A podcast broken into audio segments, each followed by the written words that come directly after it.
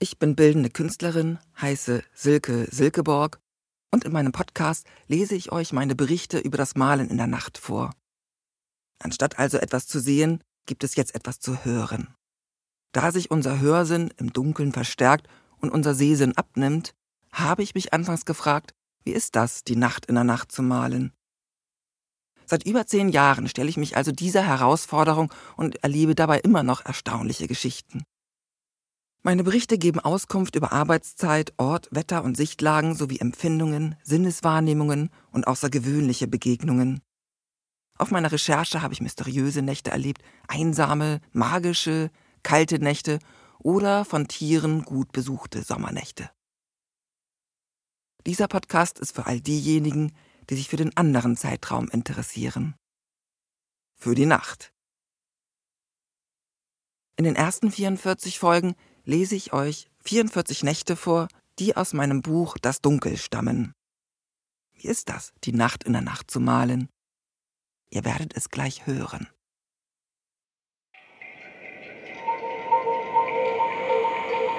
Puls der Nacht.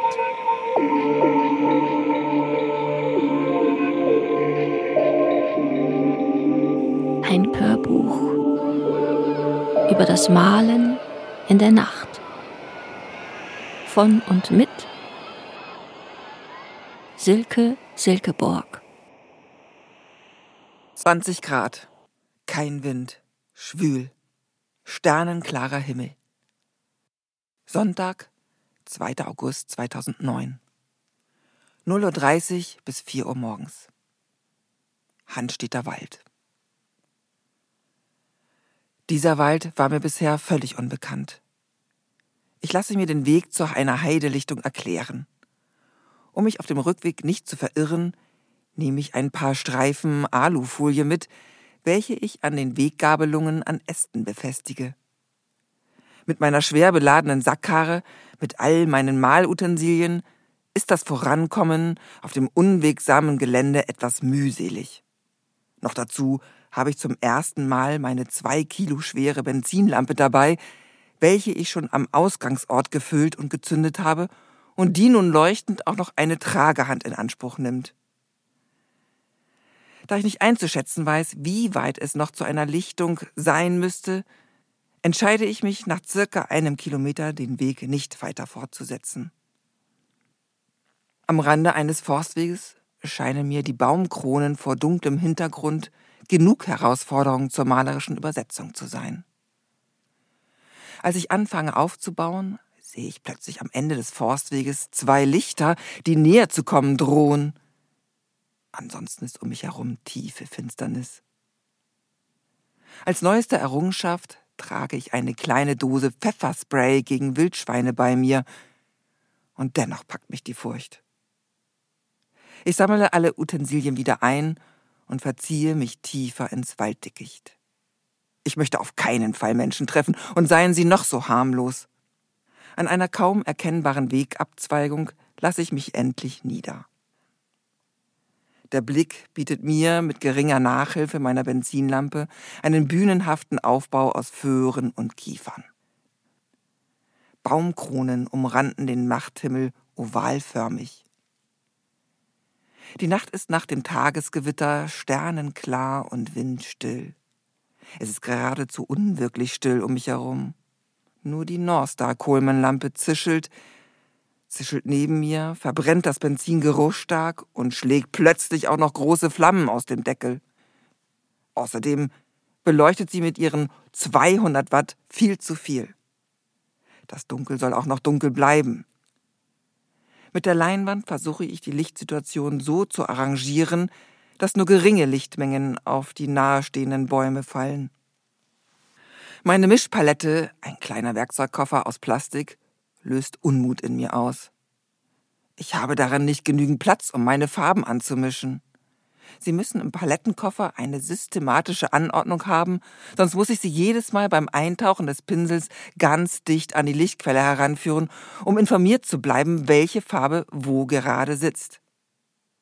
Nach ungefähr einer Stunde braucht die Benzinlampe ein bisschen Aufmerksamkeit.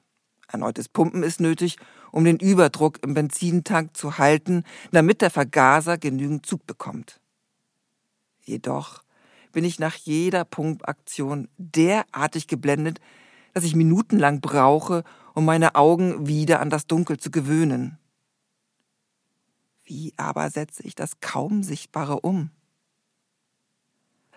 Trotz widriger Umstände und harter Herausforderung schaffe ich es, mich diesem nahezu lichtlosen Waldstück malerisch anzunähern. Die abschließende Beurteilung, ob sich das Bild in einem Zwischenzustand befindet oder als fertig erachtet werden kann, ist mir erst bei Tageslicht möglich. Ich befinde mich am Anfang eines Experiments. Das suggestive Dunkel in Malerei zu überführen, bleibt ein Abenteuer, dem ich mit divinatorischer Kraft entgegenzutreten versuche. Am nächsten Tag laufe ich den Weg der letzten Nacht noch einmal ab und stelle fest, dass ich nur hundert Meter entfernt vom Hannstädter Hexentanzplatz gemalt habe. Dort hängt eine lebensgroße Hexenpuppe im Geäst. Aber der Tag löst alle Gespenster auf.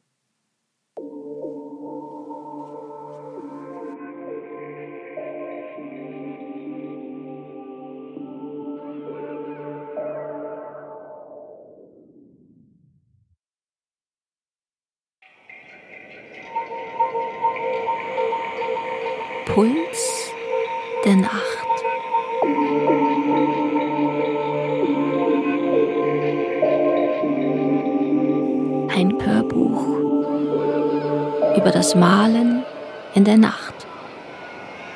Von und mit Silke Silkeborg. 18 Grad. Windstille. Zunehmender Mond stark bewölkt. Im Laufe der Nacht aufgelockerte Bewölkung. Kurz vor Monduntergang lichtet sich die Wolkendecke. Am Ende der Nacht sternenklarer Himmel.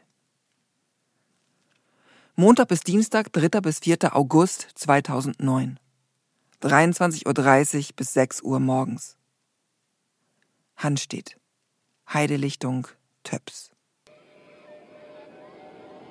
Die Formatfrage.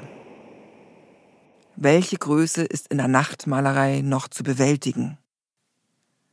Ein Bild von 165 mal 280 Zentimeter zu bezwingen, schien mir anfangs unmöglich zu sein.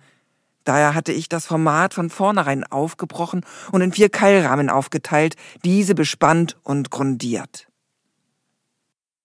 Als überschaubares Maß ist meine eigene Körpergröße ausschlaggebend. 165 Zentimeter in der Höhe. Die Breite von 70 Zentimeter hat circa das Maß einer Schrittlänge. Ein in Einzelteile zerlegtes großes Format ist sowohl transportabler und auf unwegsamen Gelände besser zu handhaben, als auch weniger windanfällig. Im Ganzen vor mir liegend ausgebreitet, ist es mir unmöglich, die gesamte Fläche mit dem Pinsel zu erreichen. Zwei Stunden lang probiere ich verschiedene Positionierungen durch, um mit den vier Leinwänden zurechtzukommen. Auf dem Heideboden zusammengelegt skizziere ich schließlich zunächst die grobe Anlage der dunklen Lichtung. Dann nehme ich mir je ein Leinwandmodul vor, um es zu spezifizieren. Bei den schnellen Himmelsveränderungen der wolkenreichen Nacht sind die Module in ihrer ersten malerischen Strukturierung mehr als Einzelbilder denn als Gesamtes zu sehen. Pause. Gegen drei Uhr morgens bringen mir Freunde belegte Brötchen und Tee vorbei. Rotbraune Käfer landen auf den Maloberflächen. Zappelnd versuchen sie sich von der klebrigen Ölschicht zu befreien.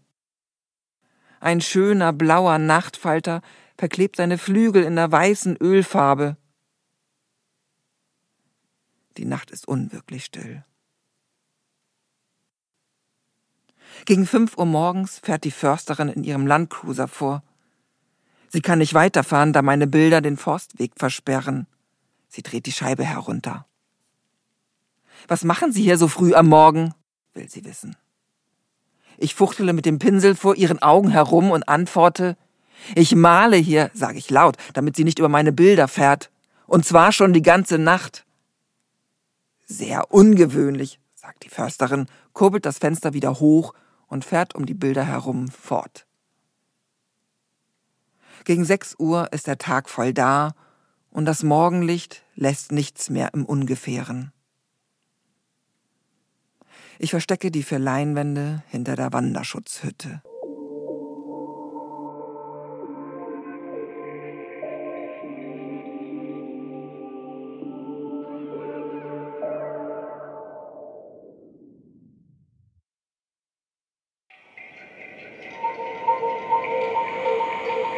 Puls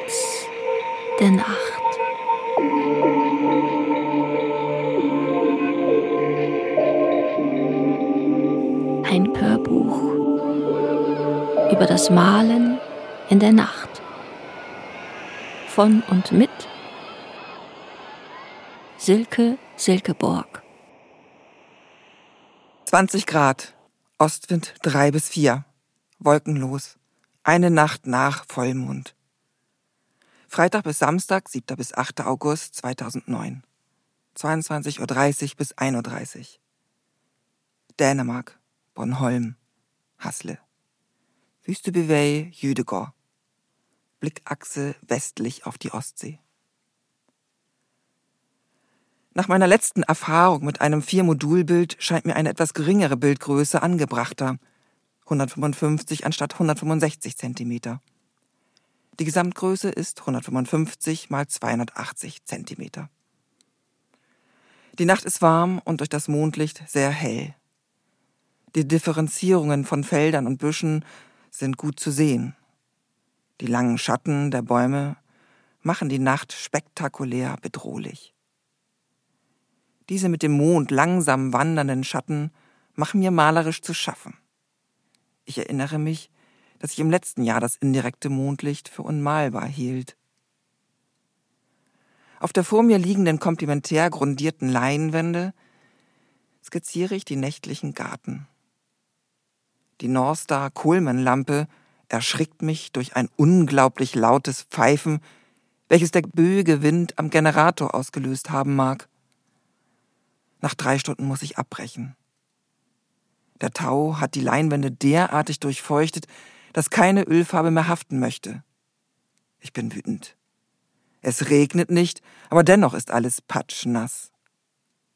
Das macht wohl die Nähe zum Meer. Ich starre in die Nacht und denke über mein Vorhaben nach. Was ist das Ziel? Es geht mir darum, den Grad der Abstraktion malerisch wiederzugeben, der tatsächlich in unserer sichtbaren Welt besteht.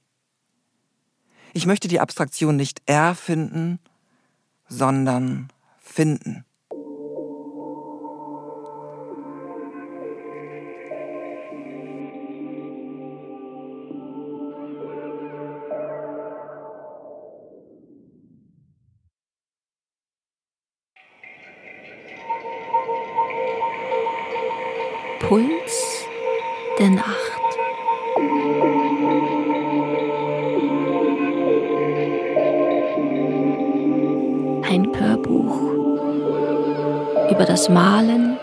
Der Nacht. Von und mit Silke Silkeborg. 18 Grad. Ostwind 2 bis 3.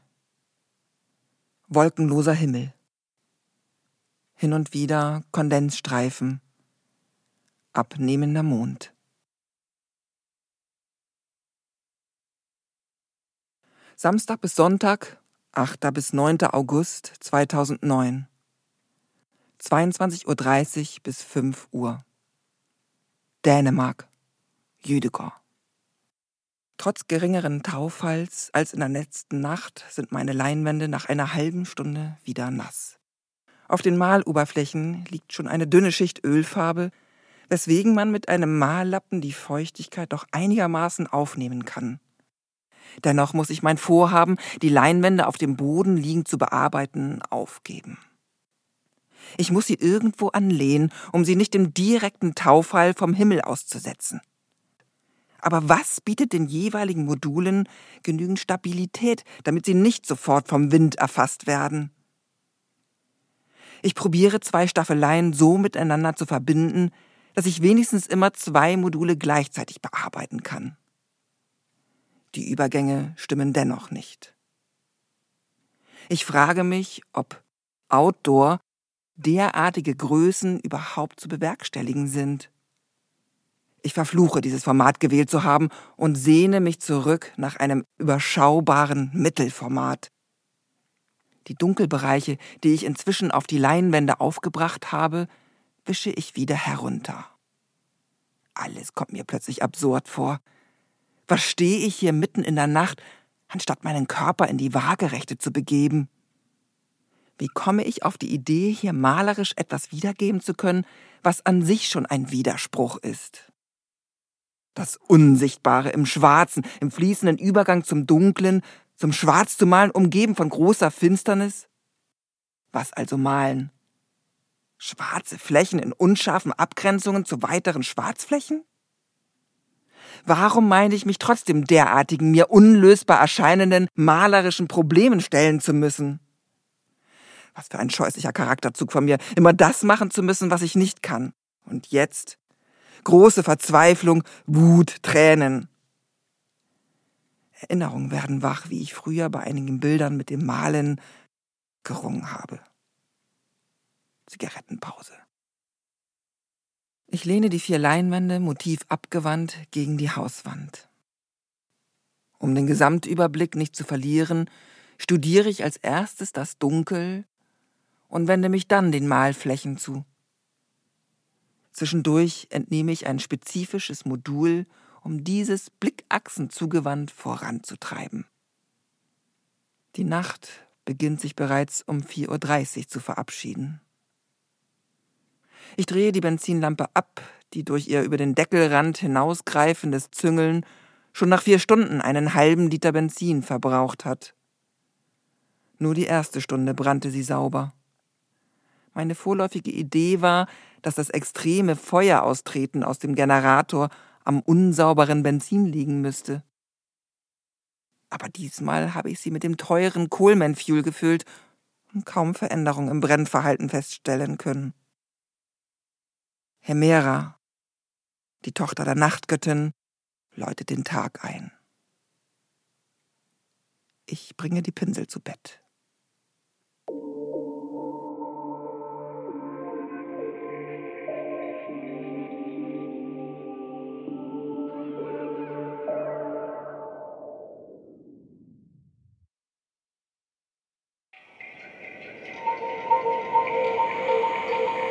Puls der Nacht.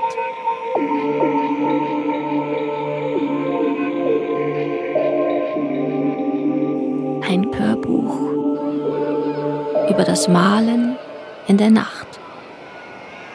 Von und mit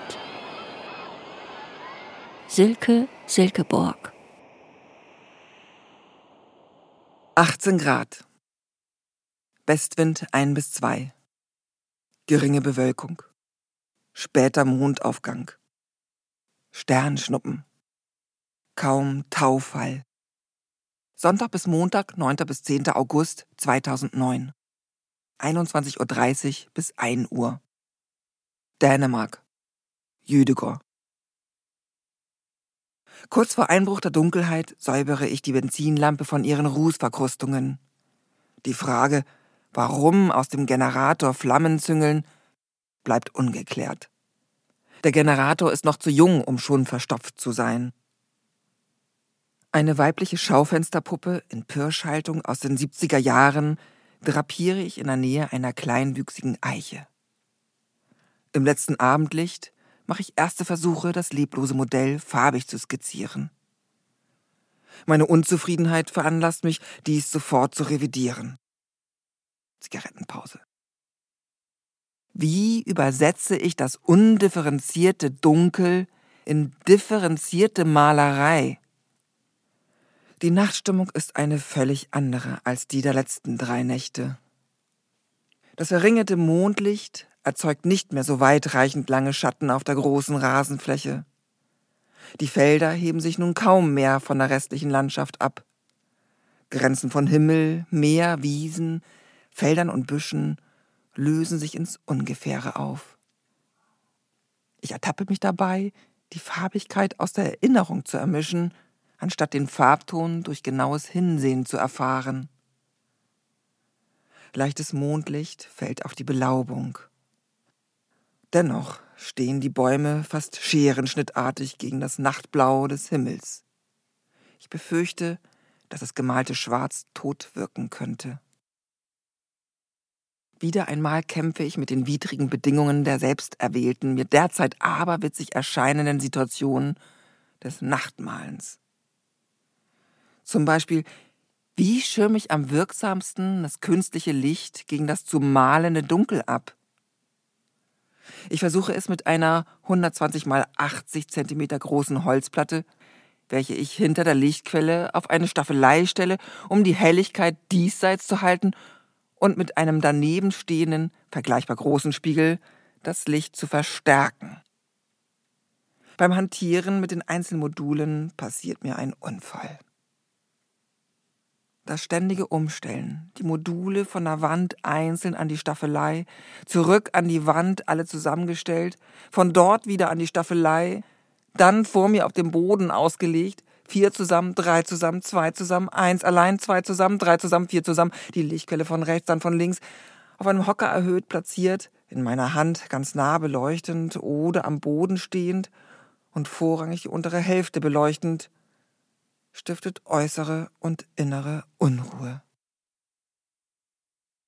Die Staffelei, gegen die ich kurz das schwere Abschirmbrett dachte lehnen zu können, kippt nach wenigen Sekunden um und durchbohrt mit dem Heilstück den vierten Teil des Modulbildes. Die Folge ist ein circa 30 Zentimeter langer Riss in genau dem Bildteil, welchen ich in dieser Nacht fertigzustellen hoffte. So eine Scheiße! Meine Übellaunigkeit veranlasst mich, über die restlichen drei Leinwände eine brutale Blaulasur zu setzen. Ins blaue Nass versuche ich erneut differenziertes Dunkel zu malen und unterschiedliche Schwarztonungen zu erzeugen. Um ein Uhr Abbruch aus Erschöpfung.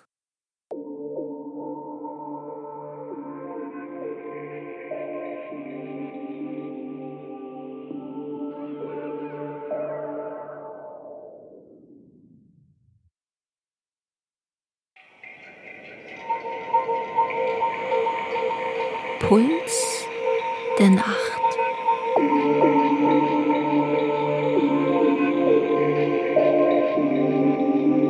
Ein Hörbuch über das Malen in der Nacht. Von und mit Silke Silkeborg. 18 Grad. Südwestwind 1 bis 2 wolkenlos, später aufkommende Bewölkung. Kein Taufall. Montag bis Dienstag, 10. bis 11. August 2009. 21.30 Uhr bis 4 Uhr. Dänemark. Jüdegård. Die Reparatur des gestrigen Leinwandrisses hat mit Punal und einem Gegenstück Leinwand wieder erwarten gut geklappt.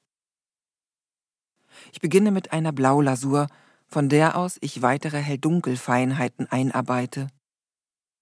Diese Nacht präsentiert sich mir noch dunkler als die vorangegangene. Der abnehmende Mond hat nicht mehr die Kraft, das bläuliche Lichtspiel im nächtlichen Garten zu wiederholen.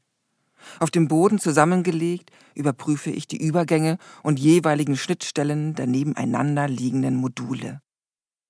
Fragmenthaft ist eine weiße Gestalt im nächtlichen Garten zu erahnen. Das Inszenieren des Gartenraumes mit Requisiten, die weibliche Schaufensterpuppe, Möbel und andere merkwürdige Objekte lässt diesen zu einer Bühne werden. Man könnte ein Versteckspiel hineininterpretieren, in dem durch Verhüllung und Enthüllung, durch Maskierung und die alles fressende Dunkelheit ein Täuschungsspiel denkbar wird. Der Garten als Ort weiblicher List und Meisterin von Täuschungen. Ich denke hierbei an den letzten Akt aus Figaros Hochzeit von Lorenzo de Ponte 1786. Stellt dieser nächtliche Garten eine Bühne dar, auf der die dunklen psychischen Verwicklungen des Vortages besungen, inszeniert und dadurch stückweise erhellt werden können, so ist er auch wie die Traumlandschaften strukturiert, von denen Freud ein Jahrhundert später in seiner Traumdeutung erzählen wird. Hier kommen Gefühle und Wünsche zum Ausdruck, die vom Verstand des Tages zensiert werden, Kraft der Verkleidung, die das nächtliche Verwechslungsspiel fordert. Für Freud bedienen sich verdrängte Gedanken der Rhetorik, der Verdichtung und Verschiebung, um am anderen Schauplatz des Unbewussten als Traumgestalten eine entstellte Darstellung zu finden.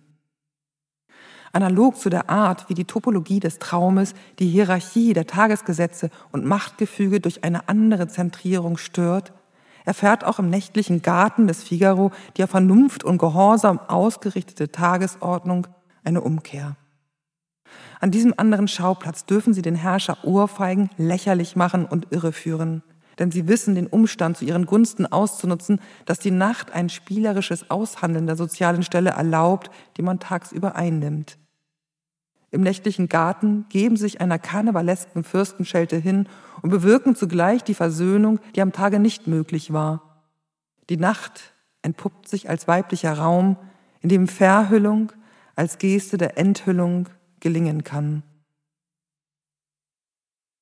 In gewissem Sinne ist auch die Malerei eine Kunst der Täuschung, der Verführung, der Koketterie und der Hexerei. Ich besetze den mittleren Teil des Gartens mit einem liegenden Sonnenschirm, den ich von hinten geringfügig erhelle durch die schwindende Leuchtkraft der Benzinlampe, der es zunehmend an Brennstoff mangelt. Nur noch mit dem Licht der Kopflampe male ich das indirekte Lichtschauspiel. Das erfolgreich reparierte, malerisch weniger ausgeführte Modul passe ich vom Dunkelton her an die anderen an. Aber meine Unzufriedenheit wird immer stärker. Meine Vorstellungen von einer adäquaten malerischen Wiedergabe der Nacht stehen diametral zu dem, was ich fähig zu sein scheine, auf die Leinwand zu bringen.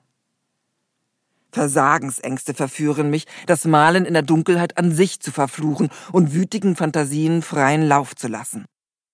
Hätte ich ein Messer in der Nähe vorgefunden, wären nun alle Bildteile von ihren Keilrahmen heruntergeschnitten. Beim Absuchen des Rasens nach den soeben wütig hingeschmissenen Pinseln entdecke ich eine Feldmaus, die vor der Helligkeit meiner Kopflampe flüchten möchte. Ich nehme mit Hilfe des Lichtkegels ein kurzes Verfolgungsspiel auf, um mich abzulenken. Anstatt zu malen, starre ich minutenlang in die Dunkelheit und beobachte die vom Mond beschienenen Wolkenformationen. Ich beginne dieses auf einem Kleinformat zu skizzieren. Auf dem Fuß der Benzinlampe entdecke ich einen Nachtfalter, welcher durch die Reflexion des Lichtes goldäugig leuchtet. Das ist mir neu. Nie zuvor habe ich ein nächtliches Insekt mit goldenen Augen gesehen. Es erstaunt mich, dass es sich von mir streicheln lässt. Ich betrachte das pelzige Gesicht genauer. Es sieht freundlich aus.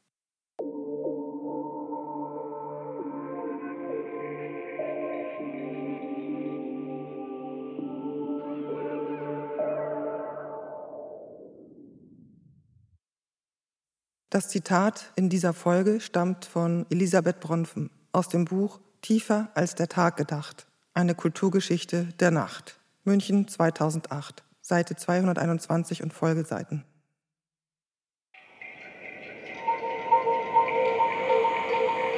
Puls der Nacht.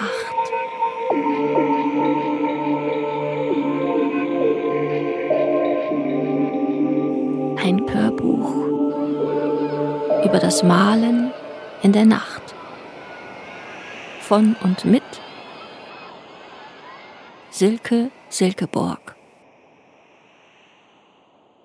16 Grad. Westwind 2 bis 3. Stark bewölkt. Halbmond. Mittwoch bis Donnerstag, 12. bis 13. August 2009. 23 Uhr bis 2.30 Uhr. Dänemark, Jüdegård. Blickachse, aufgehender Mond, östlich. Der Himmel erweist mir heute Nacht ein Schauspiel, wie ich es mir immer gewünscht habe. Eine lichtdurchlässige, mystische Wolkenmasse zieht über mir in tiefen Blautönen. In der Nähe des Mondes haben sich die Wolkensäume in ein glasiges Blaugrau mit leichten Ockereinschlag verfärbt. Hin und wieder wird der Mond von dramatisch verlaufenden Wolkenbänken überzogen. An derselben Stelle, bei ähnlich spektakulären Wolkenformationen, habe ich vor einem Jahr stimmige Bilder dieses Himmels malen können. Jetzt will mir plötzlich der gleiche Versuch nicht mehr gelingen. Warum nicht? Sollte sich meine Angst bewahrheiten, dass mir plötzlich die erkämpften malerischen Fähigkeiten wieder abhanden kommen könnten? So, als würde ich ganz unmittelbar jegliche Sprachfähigkeit verlieren? Schreckgespenster. Nachts verstärkt sich jedes Leiden, erwachen verdrängte Ängste mit besonderer Intensität, erscheinen schreckliche Phantome. Kommt nachts zum Vorschein, was das Tageslicht fürchtet oder was dort verboten ist? Gelangt man in der nächtlichen Dunkelheit, selbst im Schutz des eigenen Hauses, vom Weg des Tages ab? Aber hinzu kommt eine quälende Unzufriedenheit mit meinen Malergebnissen der letzten Nächte. Ich erinnere mich, dass ich auch letztes Jahr über meine nächtlichen Ergebnisse nicht sonderlich gut gedacht habe. Erst Monate später wusste ich sie zu schätzen. Aber heute Nacht ist es wahr. Es gelingt mir nicht, die Farbigkeit des Nachthimmels zu treffen. Vielleicht muss ich akzeptieren, dass ich aufgrund meiner Idee dessen, was ich erreichen möchte, einige schlechte Zwischenergebnisse zu ertragen habe. Keine gute Nacht. Es macht mir zu schaffen, dass so viele Nachtfalter ihre Flügel in meiner Ölfarbe verkleben. Entweder sie ersticken bei ihren Befreiungsversuchen in der Farbmasse oder, wenn ich es schaffe, sie von der klebrigen Farbpalette herunterzuhebeln, sie leben zwar noch, aber sie werden unter der schweren Ölfarblast nie wieder fliegen können. Ich lege ein drittes Kleinformat an. Die Blickachse auf die Rückwand des Hauses Wüstebivey Nummer 5. Diesmal beginne ich die Bildanlage lasierend auf weiß. Vielleicht muss ich mich malerisch ganz langsam, Schicht für Schicht, in die Dunkelheit vorwagen bis alles nur noch schemenhaft erahnbar bleibt. Besuch von sehr vielen winzigen Insekten.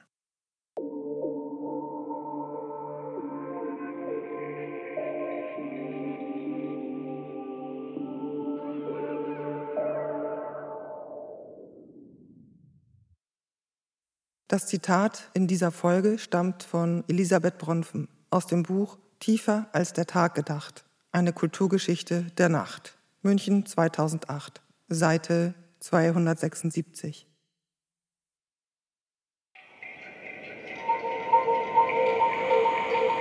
Puls der Nacht.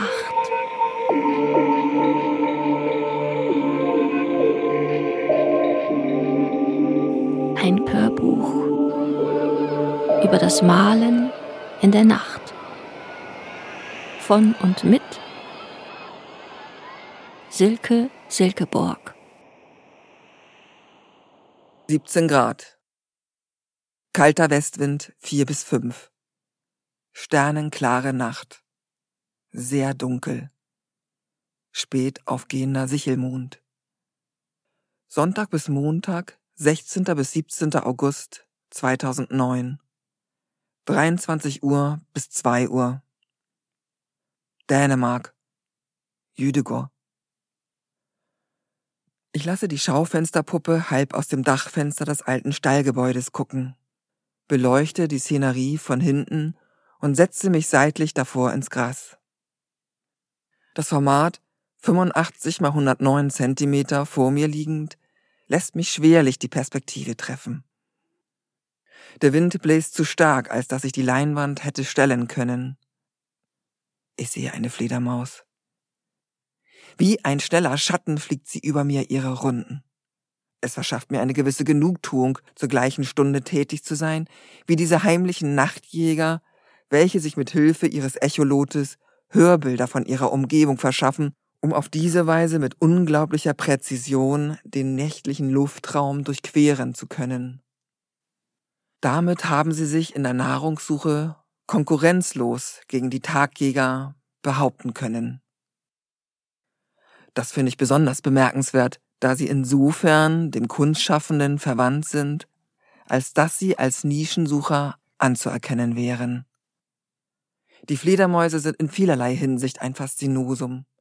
Ihre Weltwahrnehmung ist einzigartig und für uns, trotz aller Bemühungen, kaum nachvollziehbar. Wie ist das, eine Fledermaus zu sein? Wir werden es nie wissen so nannte ich, den Philosophen Thomas Nagel zitierend, ein großformatiges Bild von 2007. Darauf ist eine mit Stalaktiten und Stalagmiten besetzte Höhle zu sehen, in welcher Millionen von Fledermäusen, unterschiedlichen Kolonien zugehörig, friedlich nebeneinander von der Höhlendecke hängen. Auch ich habe mich zur Spezies des eigentlich tagaktiven Augenmenschen zu zählen, aber meine Utopie, das Sehvermögen und die damit verbundene Gehirnleistung ausweiten zu können, treibt mich an, trotz aller gegebenen physikalischen Hindernisse angestrengt in die Nacht zu starren, um mehr zu sehen, mehr als dem menschlichen Auge gegeben zu sein scheint. Nach drei Stunden gebe ich auf. Sehr unzufrieden mit dem Zwischenergebnis.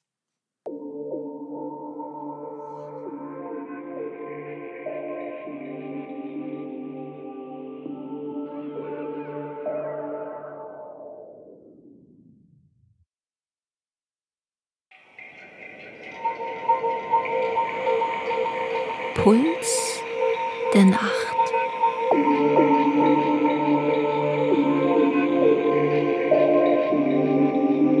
Ein Hörbuch über das Malen in der Nacht. Von und mit Silke Silkeborg. 16 Grad. Westwind 5 bis 6. Orkanböen, stark bewölkt, Regen. Montag bis Dienstag, 17. bis 18. August 2009. 22.30 Uhr bis 2.30 Uhr. Dänemark, Bornholm, Hammershus. Nach einem Dämmerungspicknick auf der Burgruine helfen mir die Picknickteilnehmer, meine Malutensilien samt zweier Leinwände vom Auto hoch auf die Ruine zu tragen, um sich dann von mir zu verabschieden. Die Nacht präsentiert sich anfangs noch in einem tiefen Dunkelblau, so dass alles relativ gut erahnbar bleibt. Dann verdunkelt sie sich zusehends. Ich beobachte einen Igel auf seiner nächtlichen Pirsch durch das Ruinengelände. Diese harmlosen Nachtbegegnungen vereinfachen das Alleinsein. In der Dunkelheit haben die Fensterlöcher der Ruine eine unheimliche Anmutung. Sie wirken wie Augen. Je schwärzer die Nacht wird, umso mehr verschwimmen die Umrisse. Ich probiere alle möglichen Positionierungen aus, um so wenig Lampenlicht wie möglich auf das umliegende Gelände abdriften zu lassen. Das Licht gebündelt auf meiner Leinwand zu belassen, will mir nur bedingt gelingen.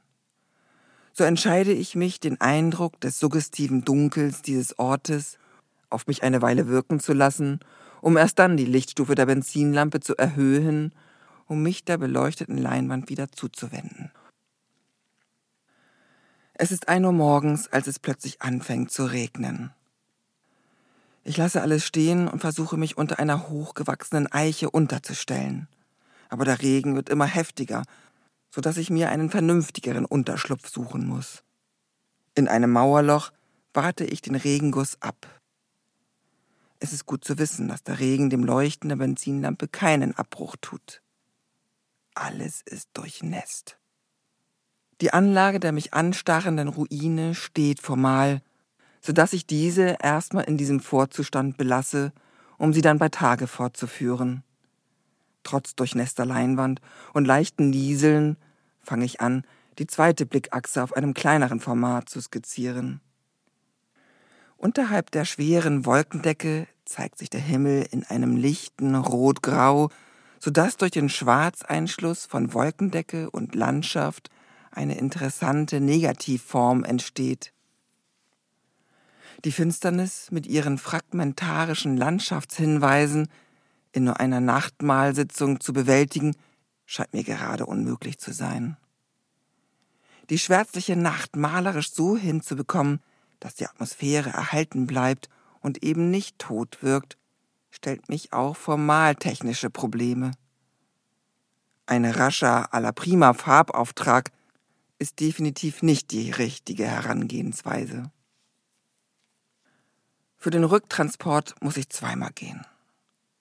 Der Wind hat sich verstärkt, reißt mir durch orkanartige Böen fast die Leinwände aus den Händen. Mit diesen im Wind wie Drachen sich hin und her bewegenden Leinwänden komme ich mir vor, als würde ich fuchtelnd einen Kampf gegen Chimären führen.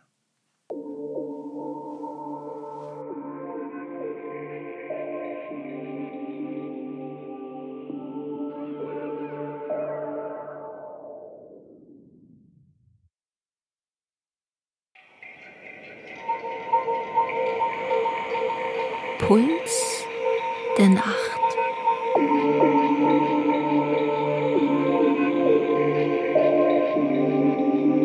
Ein Hörbuch über das Malen in der Nacht.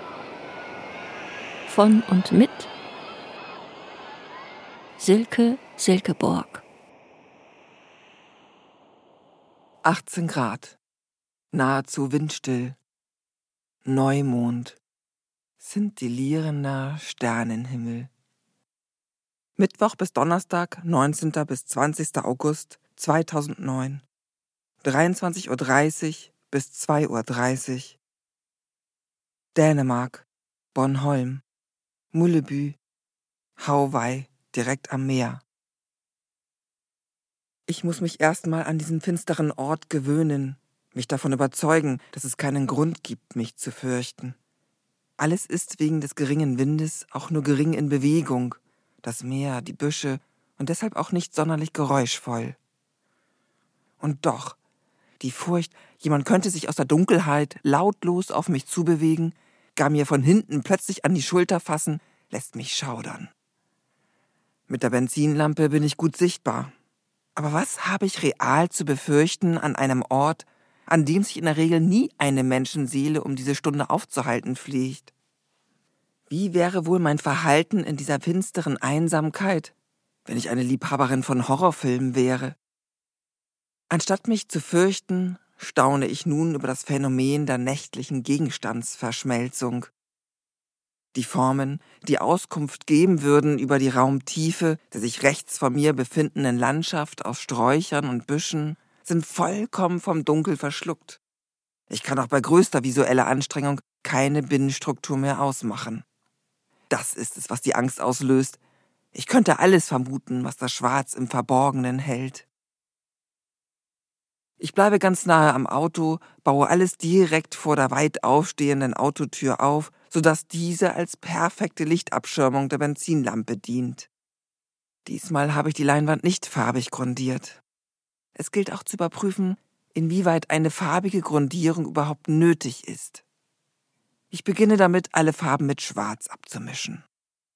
Sehr vorsichtig taste ich mich an die nahe beieinander liegenden Farbnuancierungen heran.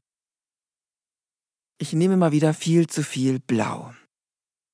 Schwarz ist vielschichtig, es ist nicht doof, es begrenzt nicht, Es wirkt unendlich tief, trotz seiner gleichmäßigen Flächigkeit. Schwarz ist für mich wie ein Anfang, mehr ein Anfang dessen, was es sein will, als dessen, was es nicht sein will. Ich diskutiere Schwarz nicht als eine Tradition oder Nicht-Tradition in der Malerei oder so, als hätte es irgendetwas mit Farbstoff zu tun oder als ein Gegenstück zu den Farben. Bei meiner Arbeit und bei meinen Untersuchungen von Schwarz in verschiedenen Dimensionen gewinne ich ganz entschieden und immer mehr die Überzeugung, dass Schwarz tatsächlich der Anfang all dessen ist, was das Konzept von Kunst nicht ist. Schwarz befreit sich von der logischen, historischen Definition. Schwarz ist ein Zustand des Blindseins und des wacheren Bewusstseins. Schwarz ist die Einheit des Geburtsschwarz, das innerhalb der Gesamtheit die Einheit von allem ist. Schwarz ist die Ausdehnung des Bewusstseins in alle Richtungen.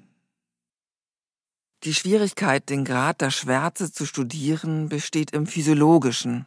Haben sich meine Augen an die lichte Situation der beleuchteten Leinwand gewöhnt, verstärkt noch durch das Heranführen der Lampe an die Leinwand, und ich wende meinen Blick wieder in die Dunkelheit hinein, sehe ich anfangs nichts mehr.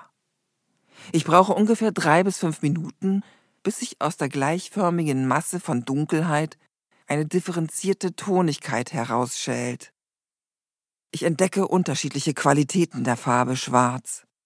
Sie kann abgrenzend stumpf wirken, sodass sie wie eine Wand die Leinwandoberfläche abdichtet oder eine Raumtiefe evozieren, indem sie vorgibt, rein schwarz zu sein, sich aber tatsächlich aus verschiedensten dunklen Farbbereichen zusammensetzt. Obwohl Schwarz kosmologisch als allererste Farbe zu nennen wäre, da die tiefe Finsternis des ungestalteten Chaos und damit die vorkosmische Nacht sich nur schwarz denken lässt, ist sie gleichzeitig auch die letzte Farbe, die alles verschlingende und in sich verbergende Farbe. Dazwischen liegt Weiß. Weiß hat nicht die Qualität des Geheimnisvollen. Weiß verschlingt nichts, verbirgt niemals in dem Maße, wie es Schwarz in seiner immanent saugenden Kraft zu verziehen vermag. Schwarz ist die reichste Farbe, weil sich in ihr alles denken lässt. Sie ist das Einatmen und das Ausatmen zugleich. Im Einatmen ist sie bezeichnend für unsere Welt im Kopf und im Ausatmen ist sie bezeichnend für die astronomische nächtliche Welt über unserem Kopf. Schwarz ist die Farbe, welche Fragen aufwirft und auch heute noch Wissenschaftler umzutreiben versteht. Die Farbe Schwarz dominiert, wenn sich die Mitternacht nähert, und die Frage lautet, warum dies so ist.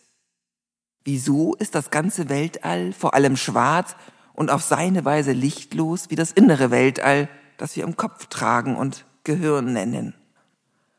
Die Farbe Schwarz ist Anfang und Ende und zugleich jetzt. Sie ist die Farbe, die unsere heutige Zeit am treffendsten wiederzuspiegeln vermag.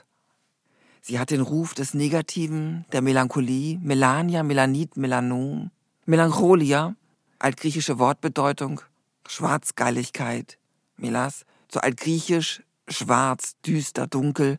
Aber sie ist genauso positiv, weil sie alles gestalterische Potenzial impliziert. In der mythischen Lehre von der Entstehung der Welt, sowohl in Hesiods Theogonie als auch in der orphischen Kosmogonie ist es die Dunkelheit, aus der die Nachtgöttin, die Nyx, alles gebiert und entstehen lässt.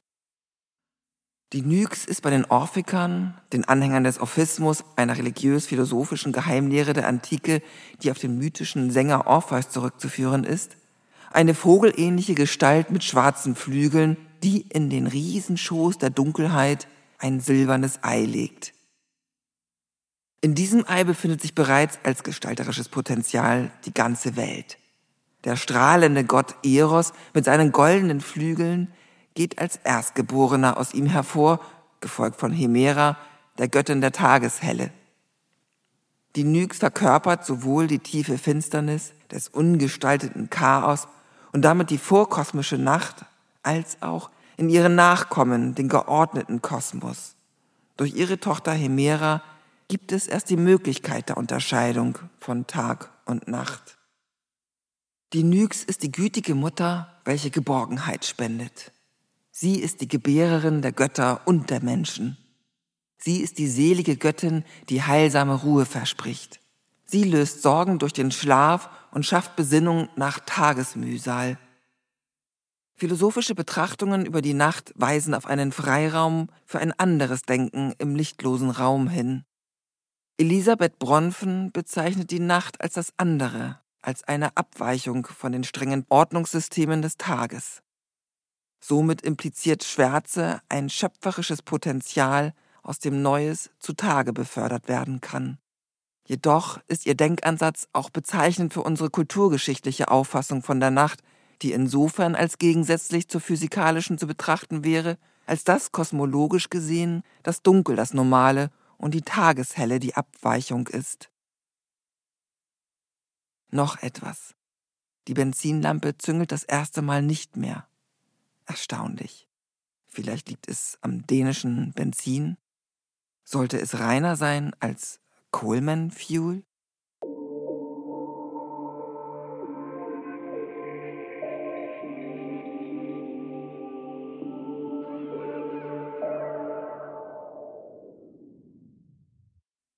Das Zitat in dieser Folge stammt von Aldo Tambellini aus dem Buch Diskussion über Schwarz.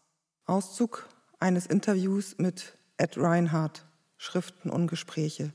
München 1984, Seite 229. Das Zitat in dieser Folge stammt von Ernst Peter Fischer aus dem Buch Die Farbe der Nacht als Farbe der Welt in Die Farbe Schwarz. Ausstellungskatalog Wien 1999, Seite 11 und Folgeseiten.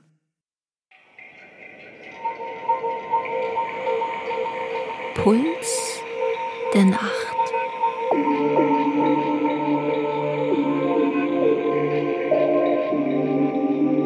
Ein Hörbuch über das Malen in der Nacht.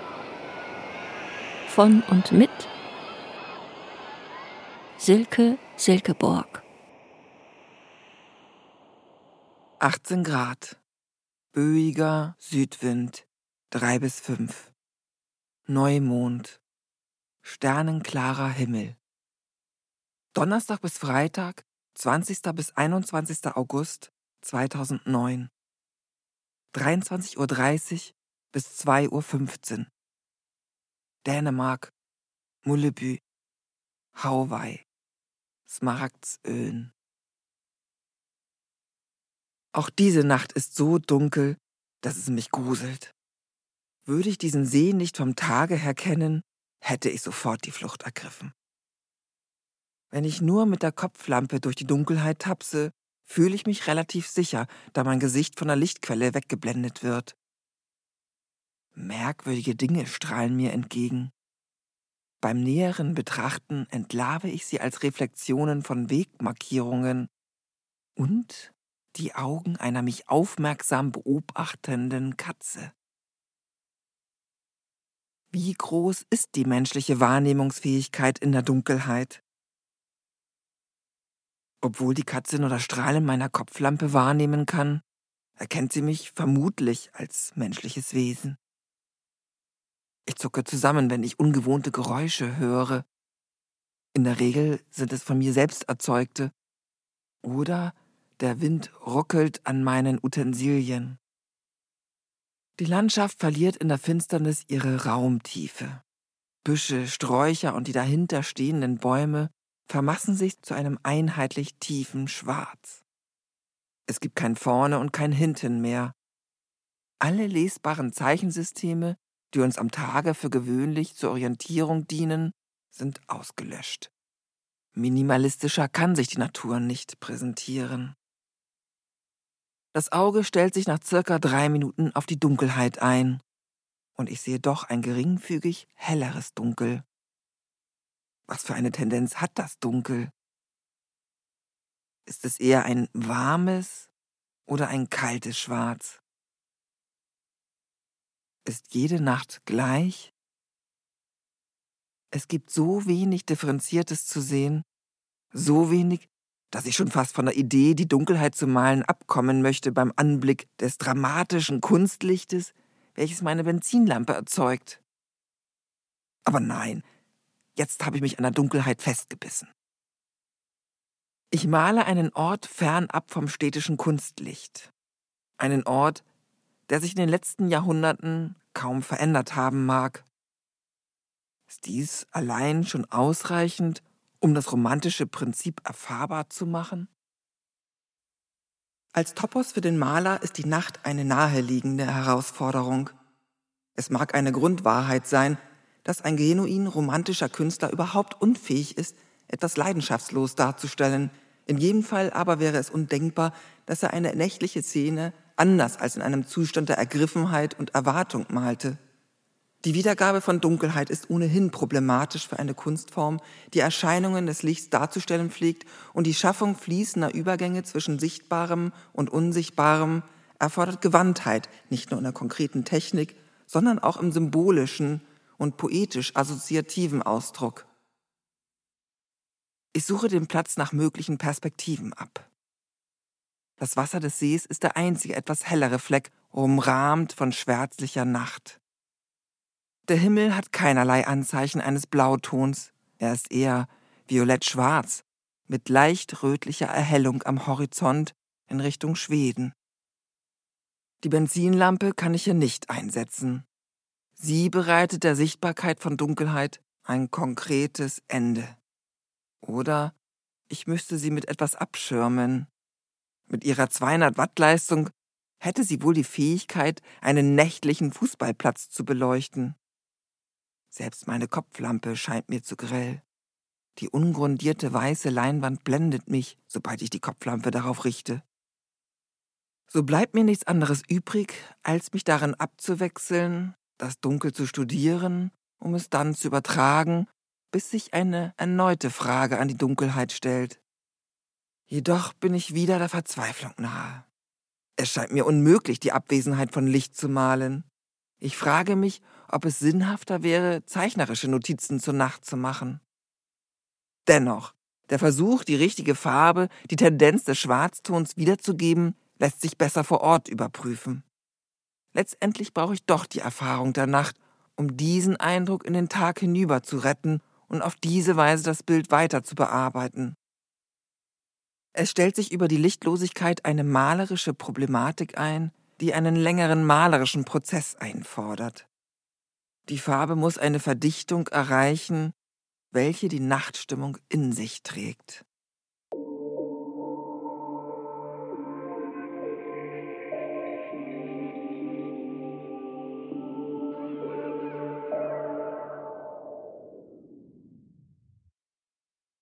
Das Zitat in dieser Folge stammt aus einem Aufsatz von Roger Kardinal. Hymnen an die Nacht, Traum und Unterbewusstes. Nacht und Traum. Aus dem Buch Ernste Spiele. Der Geist der Romantik in der deutschen Kunst 1790 bis 1990. Ausstellungskatalog. Stuttgart 1995. Seite 539.